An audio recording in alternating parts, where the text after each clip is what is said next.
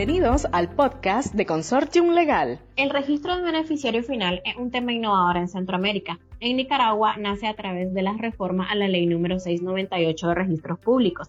que se reformó a través de la ley número 1035 del 25 de agosto del año 2020, con lo cual se crearon las primeras obligaciones relativas al registro de beneficiario final. Sin embargo, en la práctica esto no fue suficiente únicamente reformar la ley de registros públicos, ya que la realidad jurídico-práctica iba más allá de lo establecido por la ley, lo que dio lugar a la emisión de la normativa para el funcionamiento del registro de beneficiario final por parte de la Dirección Nacional de Registros, con la cual se creó el sistema o plataforma para declarar la información del beneficiario final. Se estableció quiénes son los sujetos obligados a registrarlo, los criterios para determinar al beneficiario final, los documentos soportes que deben respaldar la declaración, así como las infracciones y sanciones por incumplimiento.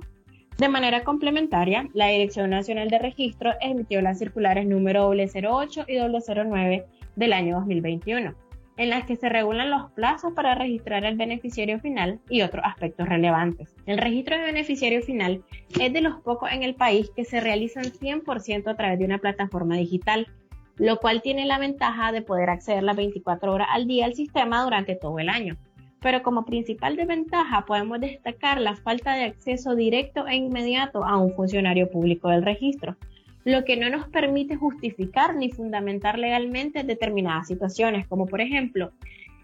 en qué parte de los documentos soportes se encuentra alguna información específica requerida. La normativa de funcionamiento del registro de beneficiario final ha establecido en su artículo 10 tres criterios para determinar a la persona natural que es beneficiario final en una persona jurídica. El primero es el criterio de propiedad, aquella persona que tenga el 25% más de participación accionaria en la empresa. El segundo criterio es el de control, la persona que tiene el poder de tomar decisiones sobre la sociedad. Y el tercer criterio, el de representante legal a nivel local. Estos criterios son excluyentes entre sí y existen situaciones particulares en las que no se puede utilizar el criterio de propiedad, aunque tal vez sí existe una persona que lo cumpla pero es indeterminable por situaciones particulares como el hecho de que el beneficiario final se pueda encontrar en un fideicomiso a, futuro y es imposible materializar en ese momento quién será esta persona natural beneficiario final o bien cuando la persona jurídica en la última estructura accionaria es una sociedad que cotiza en bolsa de valores,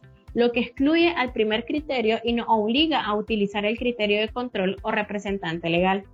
En la mayoría de casos prácticos, cuando la sociedad decide registrar al representante legal como beneficiario final, es porque no se ha logrado obtener la información o documentos necesarios para cumplir con los otros dos criterios. Por otra parte, los sujetos obligados son todas aquellas personas jurídicas que a través de su representante legal deben efectuar el registro de beneficiario final, así como proveer la información y documentación requerida.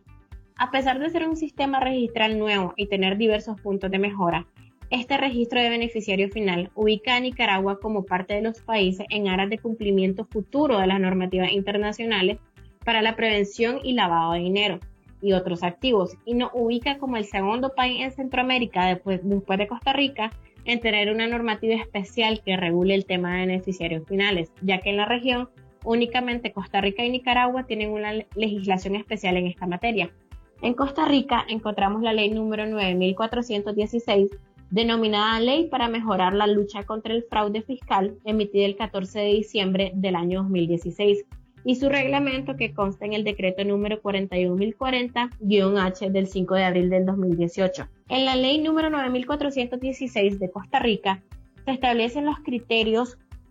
para determinar al beneficiario final, los cuales tienen diversas similitudes con los criterios que nosotros también aplicamos en Nicaragua. Por un ejemplo, en Costa Rica existe el criterio de participación accionaria sustantiva, que es aquella persona que ostenta el 15% o más de participación accionaria en una sociedad.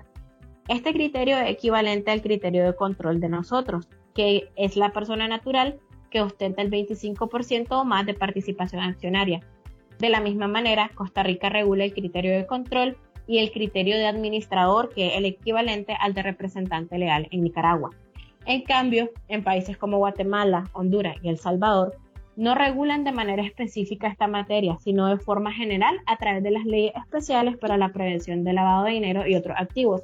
por lo que tampoco cuentan con un registro o entidad estatal específica que controle y dirija el cumplimiento del registro de beneficiario final. A futuro, esperamos que a nivel regional se unan esfuerzos para que todos los países tengan normativas y registros especiales para beneficiario final, con el objetivo de prevenir y detener cualquier actividad ilícita de lavado de dinero que pueda afectar a nuestros países y a nuestra comunidad. En caso de requerir cualquier asesoramiento para efectuar los registros de beneficiario final de su empresa, puede contactarnos.